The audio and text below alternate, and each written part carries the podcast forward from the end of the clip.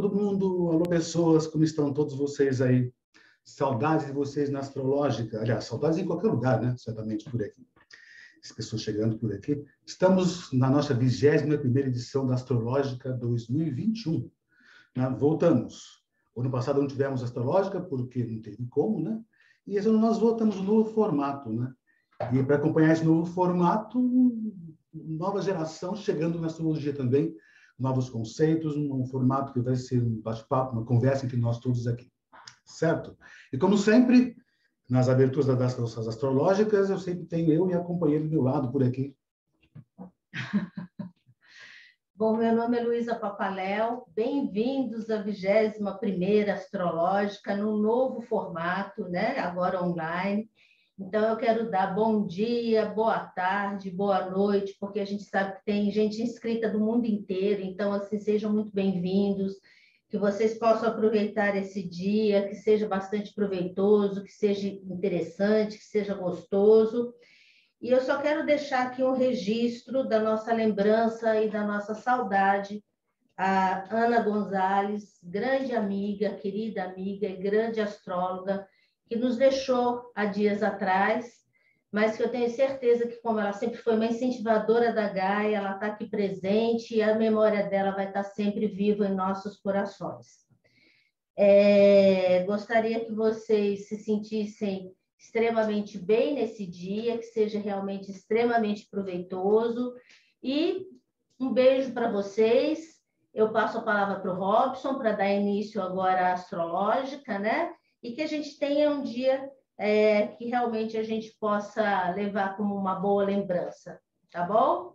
Um beijo grande, até mais, gente. Até uma próxima. Essa é a condição da Ana Gonzalez, né? Sempre querida, né? Sempre será querida, logicamente, né? E ela não. Pessoa fala, ah, a pessoa morreu, foi embora. Olha, ela segue em frente, nós ficamos para trás aqui, né? E sendo assim, então, vamos continuar nossa tarefa, que ela sempre incentivou tanto, certamente, aqui certo? Mas, enfim, nesse novo formato, eu resolvi, então, fazer esse nosso bate-papo. Vai ser um bate-papo o dia inteiro sobre astrologia, né? Seus usos, funções e tudo mais, tá certo? E começando nossos, nossos trabalhos de hoje, né? Eu quero chamar aqui na nossa mesa, na nossa sala 1, que vai falar sobre o Brasil, né? Quero chamar aqui os nossos convidados aqui, meus convidados, nossos convidados, né?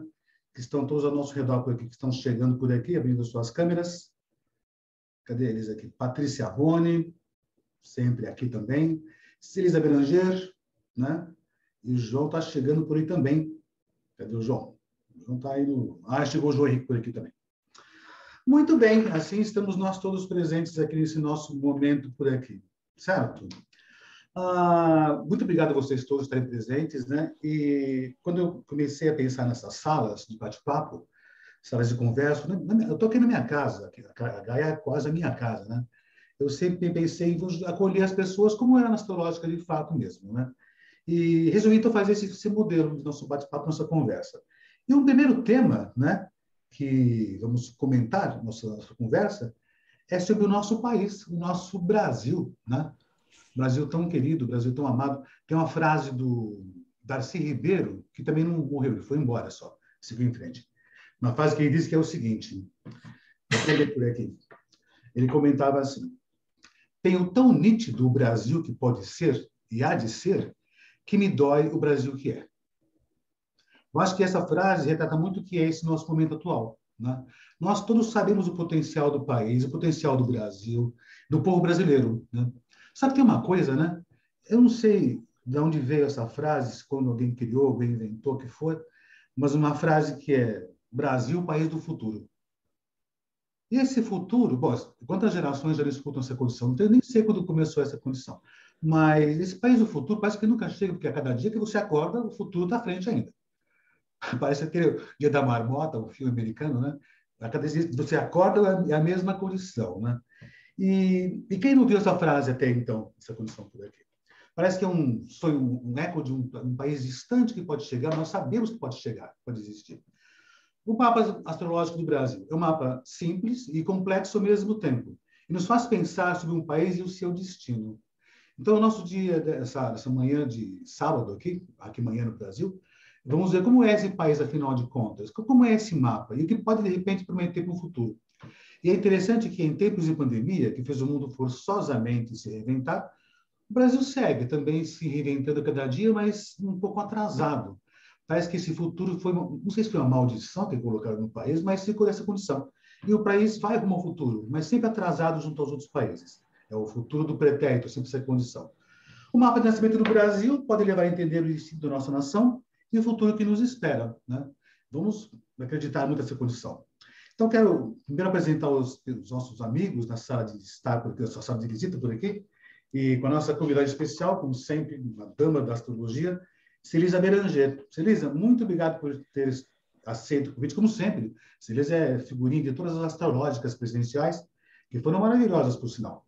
Celisa, formação acadêmica em arquitetura e urbanismo, como eu também, e muitos arquitetos se tornam astrólogos, astróloga, professora, consultora, pesquisadora e autora de textos e livros né, publicados no Brasil e no exterior. Diretora do Espaço do Céu, palestrante em congressos ibero-americanos, ex-presidente do SINAGE, da CNA, e também palestrante constante da nossa Escola Gaia. Celisa, muito obrigado por ter vindo, um beijo enorme a você, e mais uma vez grato pelo amizade e pela presença todos os anos aqui na Astrológica. Posso falar? Pode falar, lógico. Ah, obrigada. É um prazer enorme participar dessa nova versão virtual, porque a astrológica não podia interromper. Então é sempre um prazer. A gente adorava encontrar todo mundo pessoalmente, mas como não pode, pelo menos a gente se encontra virtualmente. Então, eu agradeço enormemente o convite, poder participar dessa nova versão e ver vocês aqui na telinha. A Celisa, desde que ela via na astrológica, falava, Robson, você tem que começar a transmitir a astrológica, tem que transmitir a astrológica. Eu falava, sim, eu vou pensar nisso. Enrolei a Celisa quase 20 anos. Não foi verdade, né? O que aconteceu? Agora, forçosamente, que era um projeto meu também, lógico, né? Tivemos que fazer esse tipo de situação. Mas, olha, não me saiu da cabeça ainda a condição de fazer astrológica presencial. Aguardem. A gente vai se abraçar muito ainda na astrológica, sempre tinha um coquetel no sábado, uma festa, sempre tinha pizzaria depois também. Essa você viu muitas vezes, né? É aquela coisa, quem veio, viu. Quem não viu, quem não veio, não viu e não vai ver também, porque não foi gravado tudo isso. Né? Mas daqui em diante tem essa condição. Obrigado, Celisa. E também na sala nossa por aqui, Patrícia Boni, amiga minha de ó, muito tempo. Astróloga, jornalista e educadora, professora da Gaia também já há algum tempo, sempre agradeço essa condição, integrante do grupo Gaia Brasilis. Participou de cursos na Escola Municipal de Astrofísica e do Projeto Planetário. Ela fez um CBA, que é um caderno brasileiro de astrologia, que nós vamos repensar esse novo lançamento desses cadernos, a um CBA chamado Memória Celeste. Brilhante, lindo mesmo, esse, esse trabalho da, da, da Patrícia Boni. Patrícia, obrigado como sempre. Bom dia, bom dia a todos, bom dia aqui a todos presentes. Muito obrigada, Robson, por mais um convite. E, então, uma honra sempre participar é, da Astrológica. E como diz a Celisa, nós mudamos o formato. É claro que eu aposto nisso, Robson. Tenho esperança que possa vir a um, daqui a um tempinho também ser presencial, porque mais do que essa troca que a gente tem, que é possível graças à tecnologia, a gente tem saudade mesmo é de abraçar, né? E pelo menos eu tenho aquela questão de olhar no olho, isso aí é impagável, né? Ah, mas, é mas, é, mas, por outro lado, que bom que nós temos essa tecnologia a nosso favor, que permite estar fazendo o evento hoje, né, dessa maneira. Então, assim, muito obrigado e muito bom estar com vocês, Elisa, João, e Robson e todos vocês aqui presentes. Obrigada, Robson. Eu agradeço sempre. E João Henrique Bianco, também nosso parceirão de sempre, irmãozão de coração, sagitariano. A Patrícia é leonina, né? Celisa é canceriana. Eu sou geminiano. Mas, Na enfim, sequência. essa é a verdade, a sequência. Olha só, verdade. Mas, enfim, uh, João Henrique Bianco, formação em História, Filosofia e Psicologia, especialista em História, Sociedade, Cultura e Psicologia Analítica, Jung, ia falar Jungiana, coisa feia, Jungiana, né? Astrólogo professor da Gaia também.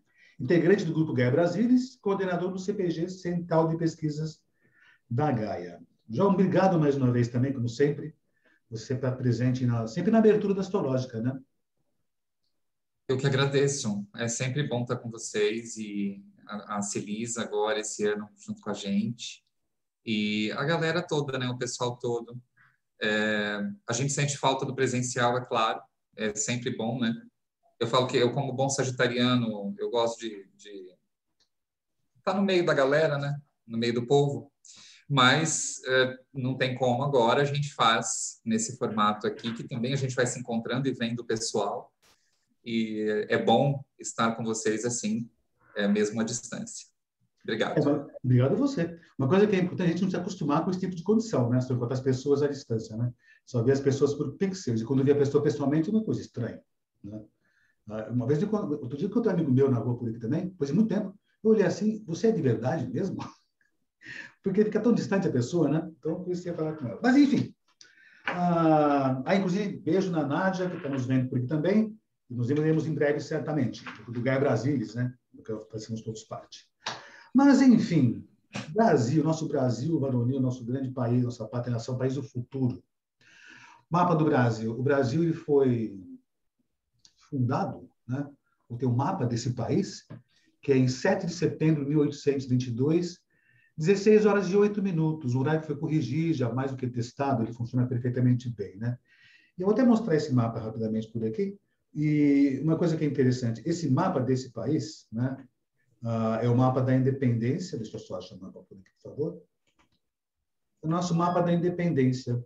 Esse é o nosso mapa por aqui, mapa do nosso país. Esse horário 16 de 8, horário retificado aqui em São Paulo, né, também, e dá essa condição com ascendente aquário, o Sol no signo de Virgem, a Lua, Júpiter em Gêmeos na casa 4 e meio do céu em Escorpião. Esses são os dados do Brasil. Alguns até perguntam, às vezes, mas por que não o mapa da, da descoberta? Por que não o mapa da, da, do, por que o da independência? Né? Por que não da república? Né? O, quando a gente pensa em, história, em astrologia mundial, é, é exatamente o momento em que tudo começa a acontecer. Esse país nasceu nesse instante, 16 horas e 8 minutos. Agora, é uma coisa interessante, né? Mas mudou o mapa do Brasil, né? Não, não teve alterações, né? Como funciona isso? Porque tem outros países, né, que são outros mapas, né? O mapa da França é muito recente, da Inglaterra é um pouco mais antigo, né? Agora, o Brasil continua sendo aquele mapa de 7 de setembro de 1822. João Historiador, né? O... Bom, uma coisa importante. Parece que nunca existiu um Brasil né, antes de 1500, né? Se perdendo tempo essa história também por ali. Não tem nenhum tipo de registro histórico do Brasil antes dessa data. Tem, João? É, registro escrito não, mas tem os registros materiais, que a ah. gente chama na história de fontes materiais, a cultura material. Certo. Então, a gente tem o registro material dos povos autóctones que viviam aqui. Inclusive, pesquisadores tão, têm encontrado registros muito importantes na Amazônia, de grandes civilizações na Amazônia. Aquela Amazônia que está acabando também, de repente, né? É, que está sendo destruída. É, enfim, né? Mas é, é o tipo de história que não se comenta, né? parece Brasil nunca existiu, né? Se pensar no, no ensino comum, né? Nunca existiu, mas de repente, puf, nasceu um negócio aqui e começou a funcionar. Agora, enquanto isso, não era uma nação. Né? Ah, então, a gente pode entender que o mapa de um país é o mapa do instante de quando começa essa nação. E esse, esse tipo de nação que aconteceu naquela época, né? Ah, parece que persiste um pouco até hoje ainda, né? A, a Celisa tem condições de falar um pouco mais sobre como é esse mapa do começo de uma nação, de fato mesmo, né? E esse país não mudou até agora, né? Por exemplo, eu não, eu não lembro, o mapa da França de que ano que é esse? Você lembra? Eu não lembro. A França tem vários mapas, eles usam atualmente a da Quinta República. Que é de que ano? Eu não lembro mais. Que ano que é isso? Não é um mapa, não tenho agora para te dar a data hum. exata, mas é um, data, um mapa relativamente moderno, entendeu? Então, você é. vai encontrar, vamos dar o exemplo, por exemplo, para Cuba, o que, que a gente usa agora? O mapa da Revolução. Ah, entendi. Que é em 1 de janeiro de 59, entendeu? Então, quando há uma mudança, como a China também, a China nacionalista, então se usa o mapa da China nacionalista. Mas no caso do Brasil, no caso dos Estados Unidos, é o mapa da Constituição da Nação. Né? No caso do, do, do, Brasil, né, nós tivemos esse mapa da independência 1822. Ah, é o mapa do Império. Né? E o Brasil, de lá para cá, foi tendo uma série de alterações. Né? Ah, na verdade, historicamente, se pensar o Brasil, João até me comentou uma vez, né? O Brasil parece que é um povo meio golpista, os, os governos parece que nunca ficam, duram, duram muito tempo, né? Tem independência, ele é expulso. Depois tem república, ele é expulso de novo. Tem república nova e assim vai indo. O Brasil parece que oscila muito, né? Agora, o, esse, esse mapa desse país, que é lá da época do Império, né? Uh, ele parece que ainda continua funcionando como se fosse o mapa do Império, né? Uh, se você observar essa condição. Ainda tem o poder central, tem o, o rei, né? tem os súditos, tem a corte, e isso dá essa condição, o mapa, aquele mapa ele funciona perfeitamente bem ainda. Uh, agora, em termos comportamentais, parece que as coisas continuam acontecendo do mesmo jeito ainda. Parece que o povo ainda admira o seu rei, ok? Ou outras coisas quaisquer. Patrícia, me diga uma coisa. Quando a gente vê esse mapa do nosso país, vou até mostrar daqui a pouquinho por aqui, a gente vê esse ascendente aquário. Né? Evidente que não é só um ascendente que diz como funciona um país. Agora, isso, isso que, que marca dá principalmente, não só, mas essa condição, esse mapa aquariano, é, é, isso que é o tal do país do futuro, que tanto se fala a todo instante? É, astrologicamente, né, alguns astrólogos até colocavam né, o Brasil um virginiano com ascendente em aquário e até faziam a relação com ordem e progresso. E pensando esse progresso, naturalmente, com ascendente em aquário, poderíamos pensar em futuro. Mas tem uma curiosidade estrutural nesse mapa, porque quando o próprio título, quando se fala um país do futuro e que esse futuro nunca chega, é só fazer uma pesquisa nos meios que a gente tem hoje de comunicação e que sabe que tem um atraso do Brasil é, em diversas áreas. Isso é notório, é só fazer uma pesquisa hoje né, com relação. É, a gente pode falar de capacitação, podemos falar da educação, podemos falar, embora tenha muitas coisas boas, hein? mas enfim. Mas quando você fala desse ascendente em Aquário, eu penso como a identidade de um povo, e ao mesmo tempo que o Brasil, como identificação do teu povo, tem uma lua Júpiter, conjunto Júpiter em Gêmeos, é, existe uma questão do Brasil da descontração né? É o Brasil da descontração nesse sentido. E por que, que eu estou dizendo isso? É, agora apareceu, né? O, ok, ah. essa lua Júpiter aí é, em Gêmeos com relação a, é, a, a, ao Brasil da descontração. Por outro lado, quando eu penso em atraso, eu sempre falo, bom, atraso me lembra um pouco de Saturno. e quando a gente olha o, é, o Saturno, como um regente aqui também do, é, do ascendente, Opa. se a gente pensar que esse Saturno, é, ele numa terceira casa, e justamente regendo o setor 1 e o setor 12, o que, eu posso pensar? As próprias questões ligadas a iniciativas populares num país de descontração deixam um pouco a desejar. Nós já tivemos, sim, alguns registros de movimentos populares do Brasil, mas aí é só voltar no tempo e olhar as previsões para ver quais eram eh, os pontos do mapa que estavam sendo ativados. Um deles é justamente essa Lua e Júpiter, quando você vai estudar esses movimentos populares, né, as datas, e você vai ver que esses dois planetas aí, eh, eles estavam sendo ativados eh, por previsão. E a outra coisa do setor 3, é, primordial, né, gente? É a parte da educação. Então, tudo bem que a gente fala atrasos. É, eu sempre é, acredito que, dentro de uma história de um país ou dentro de uma análise coletiva, a gente fala, ah, o Saturno são as limitações para se tornar bases concretas, sim. Ontem, conversando é, com uma pessoa muito ligada à educação, e, e ela falava, isso nunca vai chegar porque falar com o educador, ele vai falar, bom, enquanto não tiver um... É, focar essa questão na educação de base e essa questão estrutural, é, parece que isso vai é, atrasa ainda mais, né, se não mexer nessa estrutura. E para fechar a tua pergunta, esse Saturno regendo a 12, o quanto nós vamos ter problemas sociais, porque a casa 12 são a casa dos excluídos, né? Então, quando a gente fala do social, do assistencial e da exclusão, é, isso se torna, quando eu penso nesse Saturno, é, focando nele, naturalmente o mapa tem muito mais informações, é, mas isso para mim fica bastante evidente também como regente desse ascendente. E tantas desigualdades é, sociais que a gente tem. E vivemos agora, né?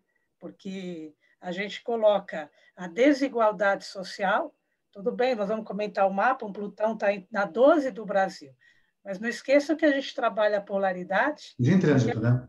É, é, e o que acontece na 12 reflete na 6. Então, essa taxa de desemprego, essa desigualdade social, é, essa questão de a quem a comunicação efetivamente está relacionada.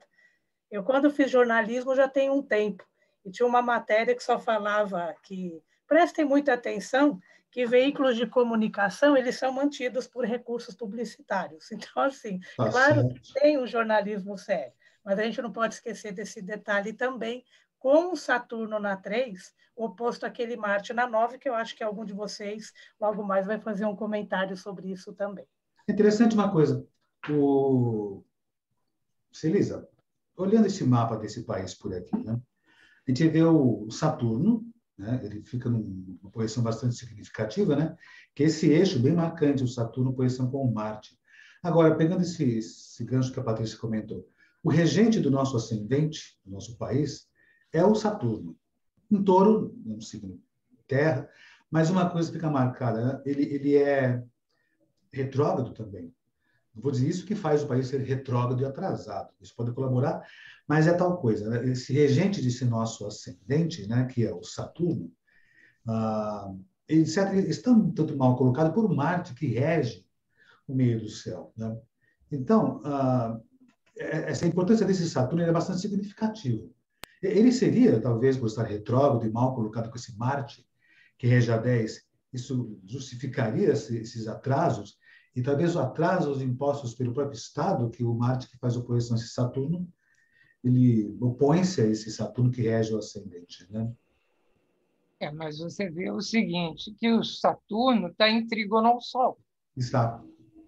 Então, o que, que vai acontecer? Isso indicaria que nós poderíamos ter presidentes ou autoridades responsáveis que fizessem esforço e que, de alguma maneira, porque a grande questão do Saturno é a persistência e o esforço. É verdade que esse Marte, sendo ali o regente do, do meio do céu, nessa posição, que a Casa 10 também vai indicar o presidente e os dirigentes, que eu queria acrescentar, porque a gente usa em mundial outras, outras técnicas, além de simplesmente os aspectos. Então, por exemplo, esse Marte além dele estar em oposição com Saturno, que isso realmente dificulta a atividade, traz conturbações políticas, militarismo, uma série de coisas, ele tem também uma ligação de, de declinação com Saturno, que ele está em contraparalelo. Então, é um reforço. O contraparalelo sozinho não, vai fazer nada, porque o aspecto é que dá a expressão, mas isso reforça quer dizer, aquela coisa que emperra num determinado momento, como a Patrícia falou, para mim também um dos nossos grandes problemas é a questão da educação. Enquanto não se voltar para isso, o país não vai chegar nem ao presente, que dirá o futuro. Quem, quem dirá o futuro? Né? E ainda tem mais uma coisa: se você for observar também estrelas, esse Marte está ligado a uma estrela horrorosa, não pelo método eclíptico, porque o método eclíptico, só a Lua que está ligada com uma estrela ótima, Aldebaran, que beleza. Mas Marte está ligado a Capulos, é uma estrela dura, focada, entendeu? Quer dizer, então, Marte está em escorpião, ótimo, pelo menos está em escorpião, mas. Pelo menos isso, né? Entendeu? Agora, o, ele tem ali um sextil também com Urano e Netuno. Né? Porque se a gente pensar, por exemplo, o que a Patrícia falou, os dois regentes do ascendente estão em trígono. É aqui, né? Esse Marte aí, ele, ele dificulta realmente bastante, como ele vai estar ligado ao, ao poder, porque não usamos o Sol. Que é esse trígono que tem que Trígono. É, é, bem aquela condição, né, Celisa? Onde tem Saturno, né? Você tem que assumir seus compromissos, né? Sempre. Muita Sempre. responsabilidade. O pessoal joga muito a culpa do Saturno que atrasa as coisas, né? Ah, quando você vê o mapa de uma pessoa, você pode até orientar a pessoa, mude o seu tipo de pensamento, utilize as funções mais adequadas, mais positivas. Ah, e você aconselha a pessoa a ter o livre-arbítrio de poder fazer alguma coisa qualquer. O mapa de um país, né? Parece que o país ele, ele, segue, né? Ele segue o fluxo, né? Então, para ele poder. É, mas depende dos dirigentes também, né? Exatamente. Exatamente. Que curso que ele segue, o que os dirigentes dão. Por é isso é que a gente sempre usa também o mapa da posse do presidente. É, vou demonstrar daqui, daqui a pouquinho também. Por Entendeu? Porque você. Quem é que está dirigindo, em que condições aquilo está sendo dirigido? Vai Exato. ver lá no mapa da posse a conjunção Sol-Saturno. Exato. Pode até se pensar, né? Você pode ter um barco muito ruim, mas se tem um bom comandante, ele pode tirar um bom produto. Claro, depende do comandante, igual o mapa que a gente diz. Não são as tensões que empurram, não são as harmonias. Não são. Tem uma coisa interessante nesse mapa também, que é o seguinte: o, nós temos o ascendente Aquário, um dos regentes é Saturno, está muito bem com Urano também, e o meio do céu é Escorpião, dos regentes é o Marte, certamente, né? E, e, nós temos no mapa, marcado com esse eixo bastante significativo, né? Eu tenho o regente do ascendente, que faz oposição ao regente do meio do céu. Isso também, creio que dá um certo travamento, mas uma coisa que eu quero ver com o João por aqui. O, o Marte está ligado muito com o poder, né? a imposição do poder. Não só, mas, inclusive, historicamente, no Brasil, ah, os governos militares. Né? O, e esse Marte, que faz oposição ao Saturno, que rege o ascendente, sempre me dá a impressão, tem bons aspectos esse Marte evidente, mas sempre dá a impressão, não só a impressão, mas historicamente também, que o Brasil sempre está meio que envolvido com o poder, não o militar em si, mas um poder um tanto militaresco, que até preserva um pouco essa condição do país ser ainda meio imperialista. Mas, João, historicamente, né, ah, você até me comentou uma vez, a independência não foi uma causa de uma, de uma nação. Foi por questões políticas que aconteceu, é isso, né? Não teve independência do Brasil. Ah, quando teve a República, né? Ah, também foram questões políticas. Agora, depois do Estado Novo, uma série de outras condições. Se percebe, historicamente, que o Brasil sempre tem um pouco dessa tutela do militar, do, desse, desse tipo de padrão militar, não vou dizer nem da, da, da, da, descoberta, mas depois da independência, sempre tem um pouco desse, desse padrão, né? que, de um certo outro, faz o Brasil funcionar assim. É, é bem desse modo mesmo, historicamente, o militar, o militar ou as forças armadas têm esse, essa, essa função? É, a, a, gente tem a presença militar muito forte no país, sim. É, na independência, eu acho que nem tanto. A independência ela foi ocorrendo talvez ali por outros meios, embora exista toda aquela imagem da independência, aquela imagem mítica do Dom Pedro, independência ou morte, aquilo é muito mítico historicamente. Né? Aquilo... Oi? Romântico também, né? É, muito romântico. Ele, assim, ao lado do Riacho do Ipiranga, com os, os dragões da independência. Gente, menos, né? Até fala é... que, que, no dia que ele parou lá, no, aqui, pertinho aqui, né? E parou que estava com desinteria, uma coisa assim, né? É, tem, um, tem alguns historiadores que dizem... Fala isso, que ele fez uma, uma, uma obra, né? E... Como disse o nosso atual presidente também, a mesma coisa que ele também fez. É, mas, então, isso, vários. Isso é outra história. É, então, mas uh, nesse momento, a gente, lá na Independência, a gente tem muita press, uh, outras pressões, né? É, então, ela, ela, foi se dando assim, de uma forma um pouco diferente. É óbvio que uh, havia os militares envolvidos nessa história, né? Mas eu acredito que, a partir da República, a gente começou a ver isso mais porque a proclamação da República, é, quando o Marechal foi proclamar a República, é, depois para, inclusive, prender a família imperial e exilá-los tal, é, a maioria das pessoas achava que era um desfile militar, ninguém sabia o que estava acontecendo. A população não sabia o que estava acontecendo. A mesma coisa da independência, né? A independência aqui, para as pessoas entenderem a independência, que o Brasil estava independente, demorou. Não é uma coisa que, ai, Dom Pedro proclamou a independência, todo mundo aceitou, e ai que bonitinho. A gente tinha o Partido Português presente, a gente tinha os interesses portugueses aqui muito fortes. Então, foi ali meio complicado, até o Brasil todo entender isso. E na República, a mesma coisa, proclamou-se a República. É, a maioria das pessoas achava que era um desfile militar. Ninguém sabia o que estava acontecendo. Então, os militares tomaram, tiveram esse, essa, essa atitude, esse protagonismo aí, e o pessoal gosta muito dessa palavra hoje em dia, e, e eles proclamam a República. Mas foi algo assim, é, o povo não participou. Tanto que, é, dentro da história, a gente fala que são os bestializados da, da República, porque as pessoas não sabiam o que estava acontecendo. Ninguém sabia o que estava acontecendo. De que era é, o sistema, né? É, e mudou o sistema de governo, assim, e ok. Até todo mundo entender isso também demorou. Quer dizer, depois veio, a, a gente teve a República Velha, muito presente com o poder econômico. A partir da, da proclamação, a gente teve governos militares, depois os grandes produtores de café e tudo mais. Muito presentes. Mas sempre ali um pouco com a presença dos militares. Depois, a gente teve o Estado Novo a, o Estado Novo, a, a, o Getúlio Vargas, né, que, que é um, foi um golpe militar aqui. Depois do Vargas, tem um período grande dele, a gente teve outro golpe militar, em 64. Esse, esse primeiro foi em 37, você comentou, né?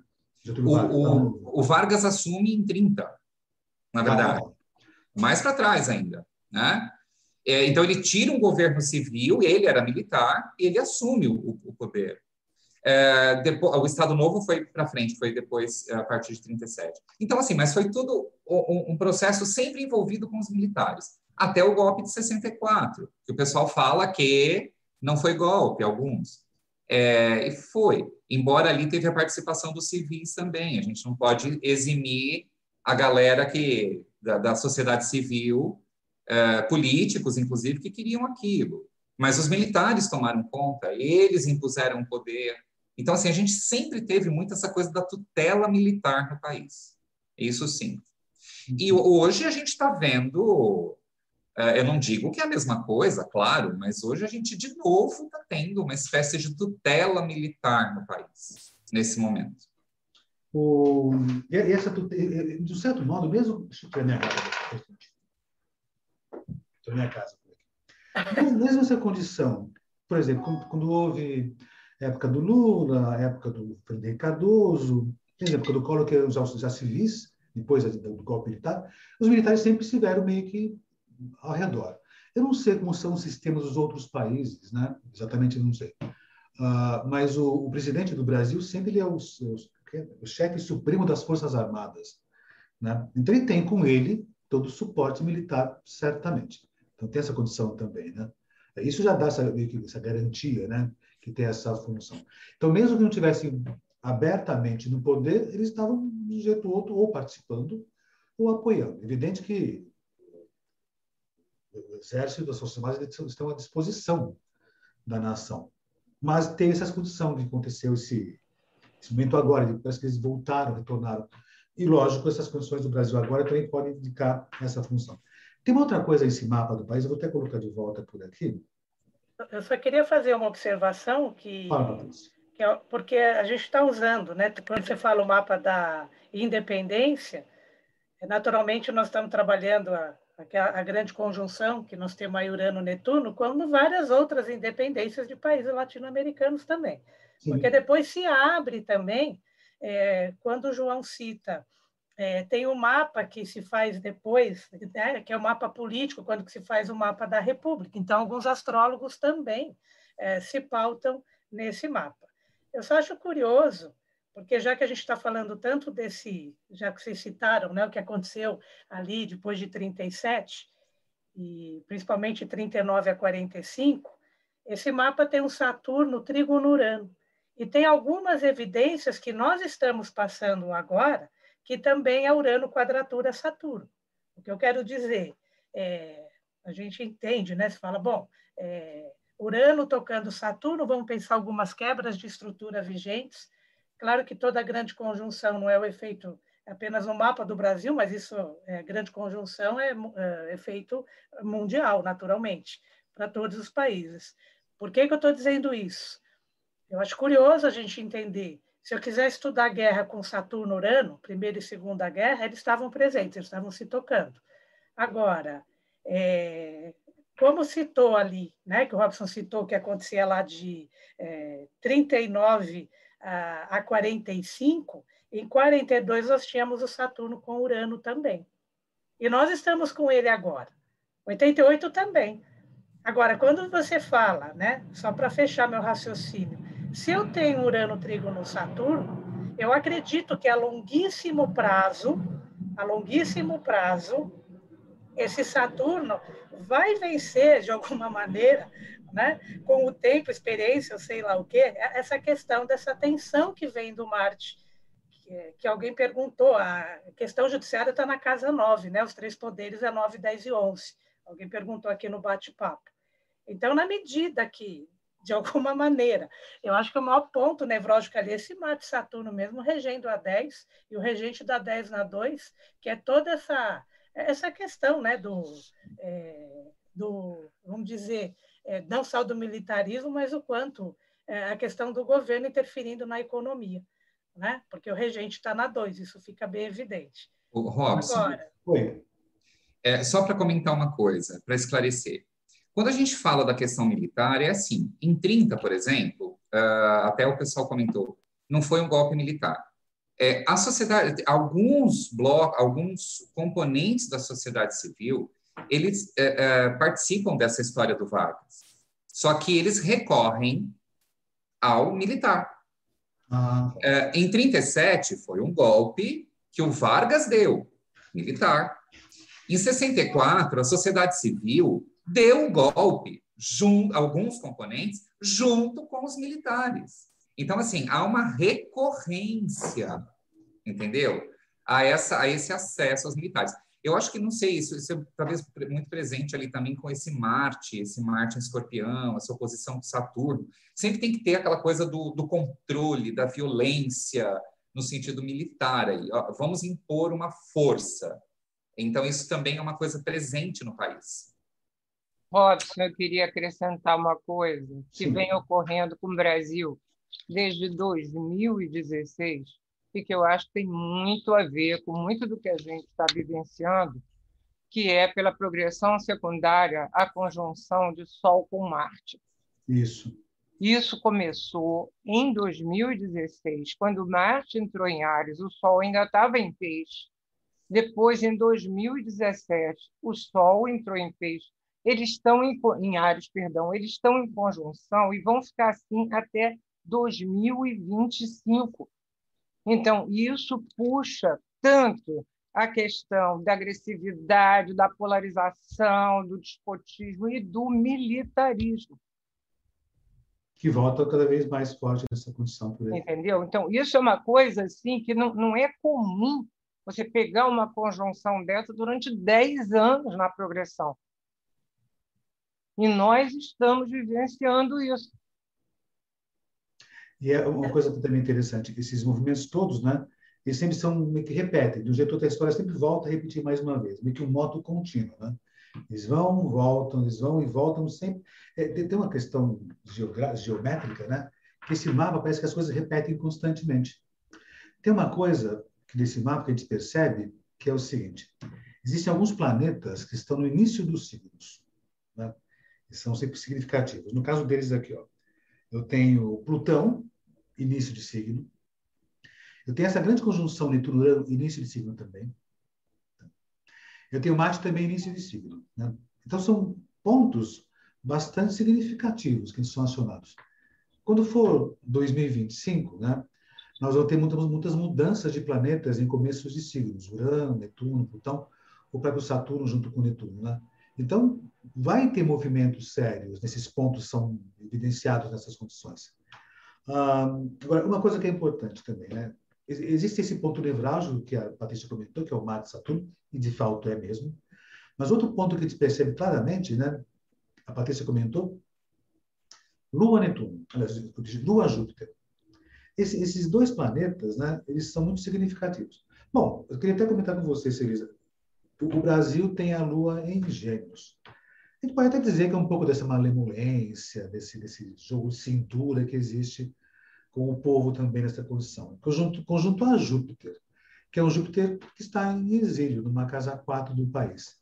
Isso, isso retrataria bem como é o nosso povo, que é desde malemolente, criativo, inocente, e que eles pedissem as coisas. Como, como seria essa situação, esse Lua-Júpiter, que está sendo acionado agora em secundárias também, né? Sim, o meio do céu está lá em cima. Exatamente. E, esse, esse ponto Lua-Júpiter, né? Ah, isso justificaria essa, essa, essa, essa coisa brincalhona e malemolente dos. Sim, eu diria assim: olha só, você vê, o povo brasileiro é considerado um povo caloroso.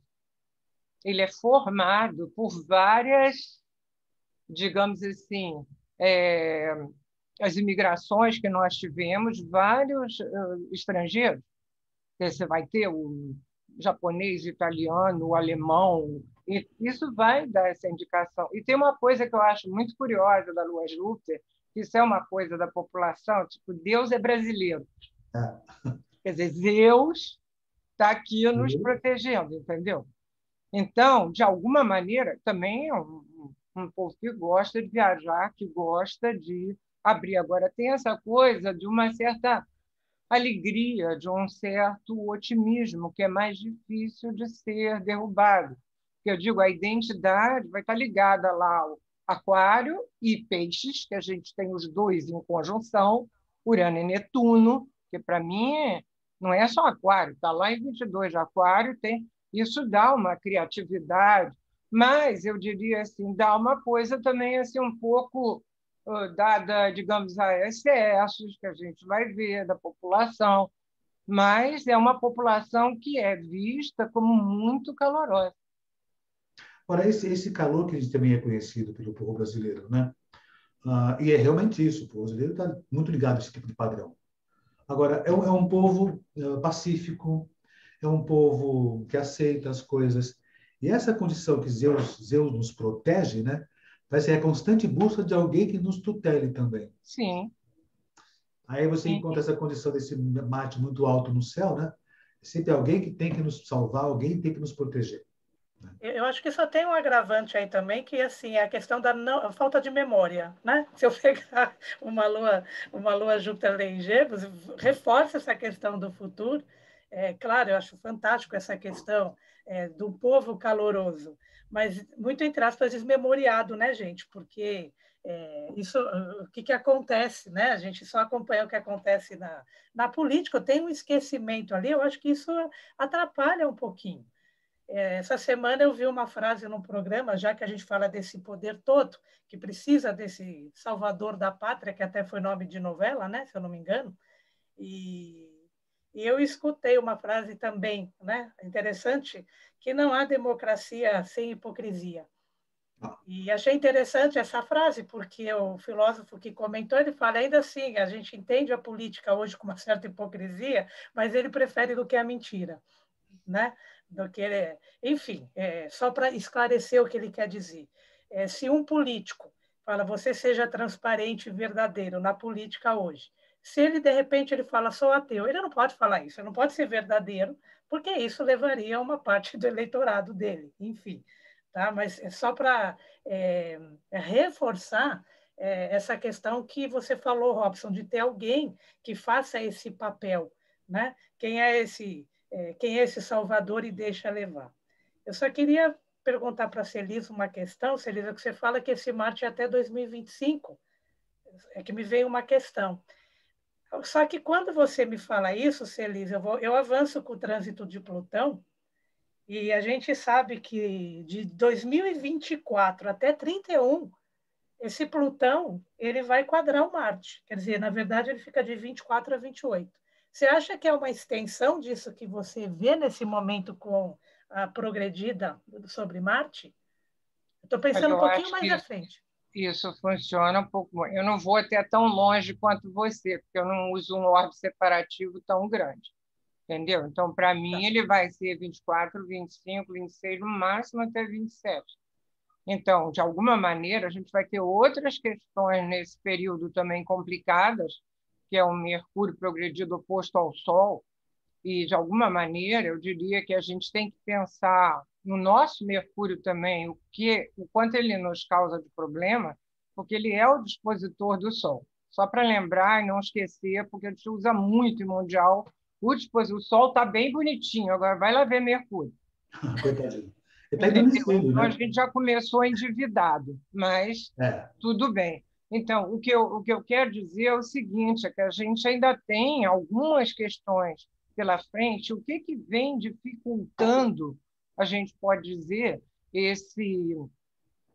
Esse, eu acho o trânsito de Plutão com Marte uma coisa muito forte, como disse o Robson ali, a gente vai ter Urano e Netuno, ou Netuno e Saturno em cima de Plutão também. Então, são questões muito fortes aí para frente, esse 2025 principalmente. Mas eu digo assim, você vai ter situações é, talvez mais é, expostas, porque a gente sabe na progressão que ela vem funcionando, é o que eu estou dizendo. A gente já está aí há cinco anos nessa história. A coisa ela não vem tão explícita de imediato, ela vai se formando. E com Plutão ela vai aparecer com mais força, entendeu? É, é, que eu só disse isso, por que, que eu perguntei? Porque a gente falou daquele eixo 3-9, né? o Marte na 9 e o Saturno. Hoje, por exemplo, nós sabemos, né? nós estamos com o Urano quadratura com Saturno no céu, só que o Urano está ainda finalizando essa conjunção é, com Saturno, e o Saturno, em trânsito, ele está quadrando também esse Saturno. É, para mim, Urano já não volta. Saturno, tá. sim, ele está ali. É, ele está indo embora, mas é que eu quis dizer, ele vai um pouquinho é. de tempo, porque depois é o Marte que vai ser ativado, não, né? Com certeza, mas eu digo para você o seguinte: eu não, não acho que, por exemplo, essa questão do trânsito de Plutão eh, tenha a ver diretamente com questão ligada à educação. Eu acho que não. A história ah. é mais complicada. Eu também acho, até porque ele vai estar na 12. Se esse Plutão quadratura com Saturno, esse, esse volta de uma certa censura, porque está na terceira casa, né? Então, pode ter um pouco dessa condição, do controle da mídia, da censura. Ah, com certeza, ele é muito restritivo. E o Plutão dá essa condição. Né? E Não, esse eixo, né? mas eu vejo, você tem que lembrar também o Plutão na quadratura com Marte, que são os dois regentes do meio do céu. Exatamente. É, então, é nível de imposição é muito forte, entendeu? E esse Plutão, quando for entrar em Aquário, em breve, né? 2025, né? De 4 em 5, ele vai quadrar esse eixo por aqui. Sim, com certeza. Com certeza. Eu só queria falar uma coisa que eu esqueci, dentro do que a Patrícia estava dizendo, é que qual foi a grande importância, além dessa conjunção Sol-Marte? E acho que ela começou fazendo conjunção com Plutão. E depois quem pegou? Urano e Netuno. Ainda está quadrada com Urano. Sol e Marte progredidos ainda estão na quadratura com Urano. Mas o que eu digo é isso, a progressão ela não traz aquela coisa de imediato, como o trânsito. Ela vai se formando, ela vai armando e ela se expõe. Então, essa coisa muito autocrata que foi reforçada pelo Urano em cima de Saturno, mas aquilo já estava ali, ó. no pano de fundo, aquilo já estava ali.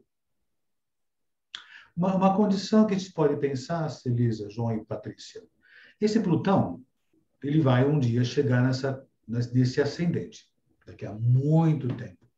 E parece que é 2038 ou 40, alguma coisa assim. Deixa eu até ver por aqui se consigo localizar por aqui. Ah, vou colocar uma data aqui. Eu fui até 30, não fui além de 30. Ó, o, em 2040, esse Plutão, um pouco antes talvez, já vai estar na órbita, né? Ele vai atingir esse ascendente, né? O, lógico, está muito longe isso ainda, tem bons anos à frente por aqui. O, mas penso eu, se pegar os arquétipos básicos do que é o Plutão, isso talvez pudesse marcar o fim de uma nação, início de uma outra nação, como aconteceu com a França. Seria isso? Ou, ou mais esse, esse, esse, Plutão que quadrará, quadra, né? vai quadrar esse, esse, essa oposição, não o fim de uma nação, mas o início de um novo processo político. O, que isso daria um novo mapa. Não que esse mapa seja horroroso, de jeito algum, mas o mapa que talvez tivesse uma duração por conta dessa situação de esse Plutão fazer esses aspectos, que vai fazer 2025 quadratura com esse eixo, que está ligado com o meio do céu também, e talvez um outro impacto quando chegasse ao ascendente. Lógico, tem outras aspectações também. Queria até quando fizer essa posição, porque vai quadrar também o meio do céu. Está longe isso ainda. Né? De futurologia, pedacinhos astrais também. Mas talvez isso colaborasse para uma mudança significativa do país, talvez? Ele pode indicar, mas eu acho que também vai ser importante, é, de alguma maneira, essa, essa passagem no ano que vem de Saturno, aí no ascendente. Sim. O ano todo, praticamente, quadrando o meio do céu. Eu acho que a população pode se dar conta de alguma coisa. não digo que ela vá se mobilizar para fazer uma mudança política, que isso não seria de Saturno. Certamente. O, quando a gente vê a secundária, né, a gente percebe também que esse meio do céu progredido ele está acionando esse ponto nevrálgico do exatamente, país. Exatamente, exatamente. Mas veja bem, isso nos favorece. O que é a coisa que mais avançou dentro da pandemia que progrediu? Agricultura e pecuária. Exatamente. Porque é a casa que vai favorecer esse lado. Saturno fez o trígono, ainda volta ali perto, o trânsito, né? e o meio do céu progredido está ali em cima. E esse ponto também, a Patrícia uma vez fez uma pesquisa, mas fez uma observação, que essa lua Júpiter na casa 4, sempre que é tocado e acionado, né, existe manifestação popular. Né? Sim. Ah, e como tem agora essa condição do meio do céu fazer conjunção a esse ponto, né? então estamos nessa, nessa função agora. O ano que vem, lógico, sem fazer grandes revisões, tem muitas tensões das luas progredidas, né? com esse ponto nevrálgico que é o Urano-Netuno, as progressões da PUC também. E atualmente o do céu tem essa quadratura. Né? O, a Celisa comentou com, com, a gente antes de, iniciar o nosso, nosso bate-papo hoje, né? no trânsito, né? no trânsito de Netuno. Né? Ele está fazendo oposição direta ao nosso Mercúrio, que é o nosso expositor. E isso que pode ser mais, mais, mais tanto mais complicado, né? Não complicado, mas mais confuso. Celisa, isso justificaria as fake news também, certamente. Olha ah, só. Diga. Pode, pode, pode, pode, pode falar. Não, para mim, olha só, eu tinha esperado que tudo começou exatamente na retrogradação de Mercúrio. E Mercúrio retrogradou em quadratura com Netuno, ativando Foi. o trânsito. Aí você vai ter de tudo: armações, fraudes, denúncias. E Netuno está envolvido, esteve envolvido nas duas últimas eleições do Brasil, primeiro com a Lua Júpiter, Foi. na segunda eleição de Dilma, e depois com Bolsonaro e agora vai estar com Mercúrio no ano que vem. Quer dizer, antes vinha Plutão, era Plutão que estava nas eleições, e, e agora é Netuno, entendeu? Então, a questão das fake news, a questão da, do tudo que está acontecendo na CPI, porque tem um detalhe, para mim foi isso, quer dizer, o Mercúrio ativou na sua retrogradação, aí aquilo veio reforçando eclipse, solstício. E, e tem um detalhe que é interessante, porque como no mapa da posse Bolsonaro ele tem Mercúrio quadrado com Mercúrio do Brasil, que é o Mercúrio em 24 de Sagitário, pegou os dois. Entendeu? Quer dizer, então, eu diria que eu acho um pouco complicado esse Netuno-Mercúrio, é, é claro que o Netuno está voltando agora lá para o trígono ao meio do céu do Brasil, que ele já fez, ele está voltando. Então, você vai ver esse trígono aí nas assistências, né? mas essa oposição é muito complicada em termos das armações que são feitas. E é o que eu falei: Mercúrio é o dispositor do Sol do Brasil, então ele rebate no Sol. É um ponto importante do mapa, né? E, e, da Lua Júpiter também, porque aí é o povo, né? Se, se você voltar para 2013, o Netuno veio varrendo, né? Ele quadrou Sol, é, quadrou Lua primeiro, Sim, depois pegou Sol e agora é Mercúrio. Exatamente, mas eu digo assim, Você Mas vai, reforça, em termos né? da população, o que, que ele faz em termos da população? O que, que ele fez, inclusive? Tanto na eleição segunda de Dilma quanto a de Bolsonaro. Todo mundo netunizado. Sim. Quer dizer, o Bolsonaro era o profeta. Ainda tem uma situação de uma, um atentado, coitado. Eu falo com o Netuno, falou coitado, dançou completamente, que perdeu a consciência da razão. Entendeu? Então, eu acho muito complicado esse, esse trânsito de Netuno com Mercúrio, entendeu? Porque as coisas estão se armando por todos os lados. É, fraudes e corrupção a gente já sabe, né? Claro que o Netuno oposto aquele Mercúrio, mas eu acho esse agravante porque é dispositor daquela Lua Júpiter. E como é que vai não, ser? Não, o fato né? que ele acho mais complexo do Sol, você me desculpe, mas eu acho pior, porque o Sol é bonitinho, um trígono com Saturno, e se você não olha para ele, você vai dizer, mas como? Entendeu? Ele também é dispositor da, da Lua Júpiter, mas ainda acho pior com o Sol. Realmente, com o Sol, eu acho que ele causa um, um, um prejuízo bem maior. Eu acho que essa coisa da corrupção, lamento, mas está marcada aí no mapa do Brasil. Essa conjunção Urano-Netuno quadrado com Plutão ali na casa 2, foi uma droga. A gente tem um bom ciclo de Urano e Netuno. Eu até acho que o início do novo ciclo, que foi ali na década de 90, deu um up para o Brasil, entendeu? Só que depois da quadratura Urano-Plutão, repetindo o ciclo, aí ó, só foi desmonte. É, e só lembrando que a corrupção não é de agora, né? Isso é estrutural, é só pegar teses que tem. Você mas tem lógico, está lá no mapa, cara, da independência. É, isso, eu estou corroborando o que você falou, está no mapa desde sempre. É? Né? Tem teses magníficas, assim, falando de todo esse, é, toda essa história, né? É, do porquê a corrupção, e quando você está com o mapa do Brasil do lado, né? Fica... Não é que é só aqui, tá, gente? Mas aquilo é um objeto de entendimento, naturalmente. Viu? Mas, Patrícia, Celise e Robson, pessoal. Quando você, a gente fala dessa lua Júpiter que estavam falando que a gente precisa, o povo precisa de um, de um, de ser tutelado. O povo não tem memória. E aí você junta isso que a, a Paty, a, a Celisa acabou de falar, de toda essa questão agora do, do que está acontecendo, o próprio mapa do país que demonstra essa questão da, da corrupção e tudo. É muito complicado, né, gente? Um povo que precisa de tutela, que acredita num salvador, que não tem memória histórica, social e política.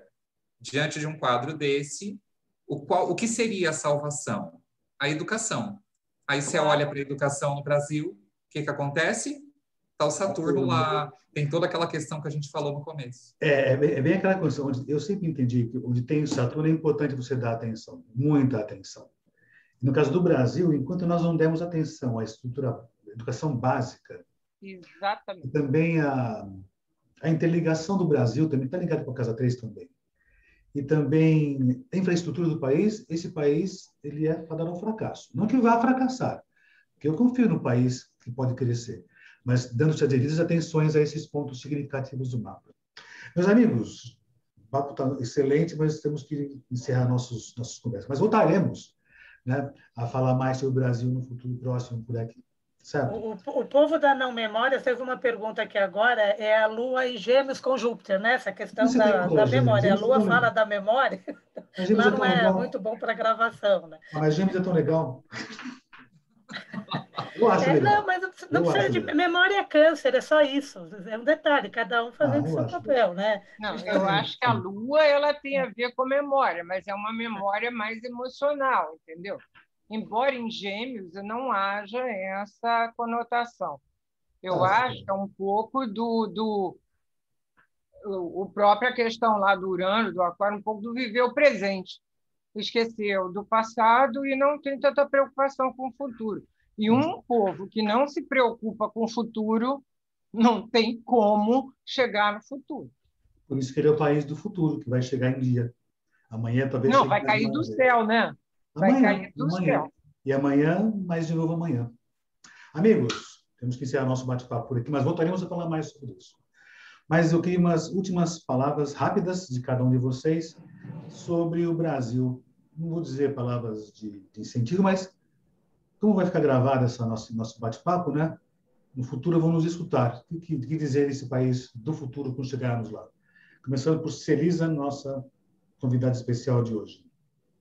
Olha, eu venho dizendo, a partir dessa quadratura Saturno-Urano, exatamente, que eu disse afetaria a população do Brasil, porque é o regente do ascendente, então essa quadratura, é, a gente já tem esse ciclo no mapa, então afetaria.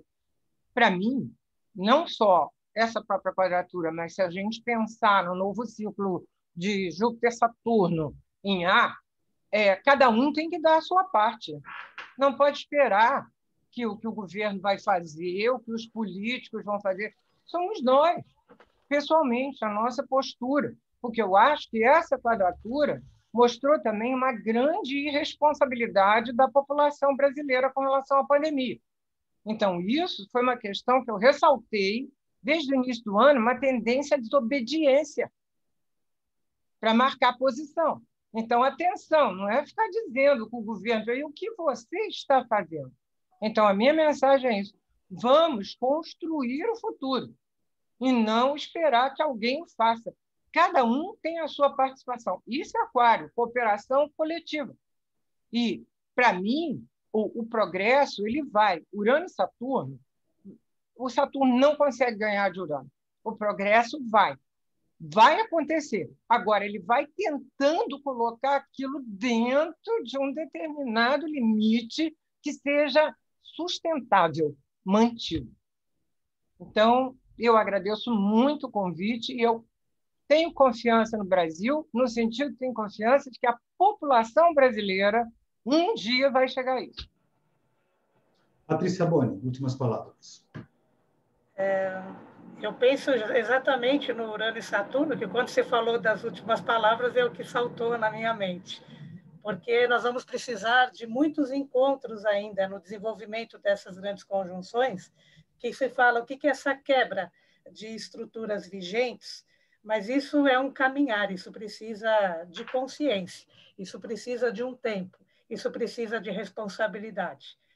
Eu acredito que um dia é, literalmente vai ser menos grade e mais educação. E eu acho que esse é o pilar que nós temos para o Brasil. Há esperança, sim. A minha esperança é que eu falo, eu sempre penso, falo, eu sempre acho o Brasil um pouco adolescente ainda e precisa das experiências para aperfeiçoar.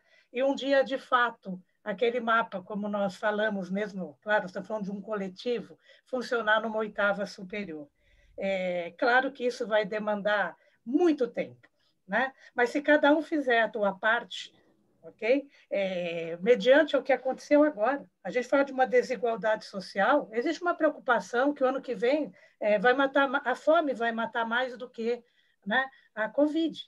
Tomara que a solidariedade tome lugar da fome e atitudes mais responsáveis, seja de cada um de nós, né? seja dos governantes, mas não é aquela coisa, a culpa é de um de outro. Está na hora de juntar, está na hora de começar a organizar eu acredito sim que vai chegar. Eu não sei em qual encarnação nossa, mas não há problema. É isso. Vamos continuar pondo as sementinhas e fazendo melhor, gente. Deus, o que a gente pode fazer. Obrigada. João. Bom, eu, eu, como educador também, eu sempre acredito na educação. Eu acho que não tem outro caminho. A gente precisa se educar, a gente, e não só a educação formal, mas uma educação social. Eu acho que falta essa consciência política, essa consciência social. Acho que a gente precisa se educar. É, a Celisa falou que a gente tem que fazer a nossa parte também. Não dá também para ficar esperando que a gente tenha um salvador, que a gente, um salvador vai, vai nos a, acudir. É um pouco essa expressão do mapa, mas acho que a gente tem que ir conscientizando, o povo tem que conscientizar um pouco isso. Mas quando eu falo isso, eu estou falando de uma, de uma educação que chegue também a todos. Porque nós estamos aqui conversando sobre isso e é ótimo, nós estamos em duzentas e poucas pessoas na sala. Mas e a Dona Maria da periferia, e o seu Zezinho lá do campo, e esse povo? Então, assim, quando eu falo em educação social, política, é, não é só a questão da educação formal, mas é, é criar uma consciência enquanto povo brasileiro. Não enquanto uma massa que é movida, ora pela mídia, ora pelo, pelo poder, ora pelos dois. Enfim, eu acho que a gente, a questão da consciência, da, da, da educação, mas não uma educação, a, a formal é necessária muito, é, mas ela também vem sempre meio enviesada pelo poder. Então, eu acho que a gente tem que começar esse processo que o pessoal, né, é, alguns chamam aí de, de conscientização no sentido mais amplo, a, a, começar a conversar com as pessoas, começar a conscientizar, ou no sentido educacional mesmo, nesse sentido, a gente começar a acordar um pouquinho, né? Também. Mas eu acredito, eu acredito que a gente ainda tem essa, essa capacidade. Teremos certamente. Meus amigos, muito obrigado pela presença de vocês todos aqui. Ô, ô Robson, pode só Diga. fazer só um adendo muito breve? Diga. Posso dar parabéns à minha querida Celisa? Ah, Celisa, exatamente. parabéns. Uma, parabéns a Celisa, nossa amiga. E, por sinal, Celisa, né? Como sempre, né? Mesma distância. Parabéns a você. Tá? Muito sopra velhinha. Obrigada. Assopra velhinha, sopra. Sopra. Oh. Muito obrigada. Obrigado a você sempre, viu? Obrigado a vocês todos. Meus amigos, muito obrigado pela presença de vocês. Nós vamos encerrar nosso bate-papo de agora e às 11h30 temos uma outra sala acontecendo também. Certo? Muito obrigado a vocês todos. Olha, beijo imenso. Eu gostei bastante de conversar com vocês e nos veremos em breve, certamente. Certo? Muito obrigado. Até a próxima sessão aqui também. Certo? Beijo para vocês. Tchau, gente.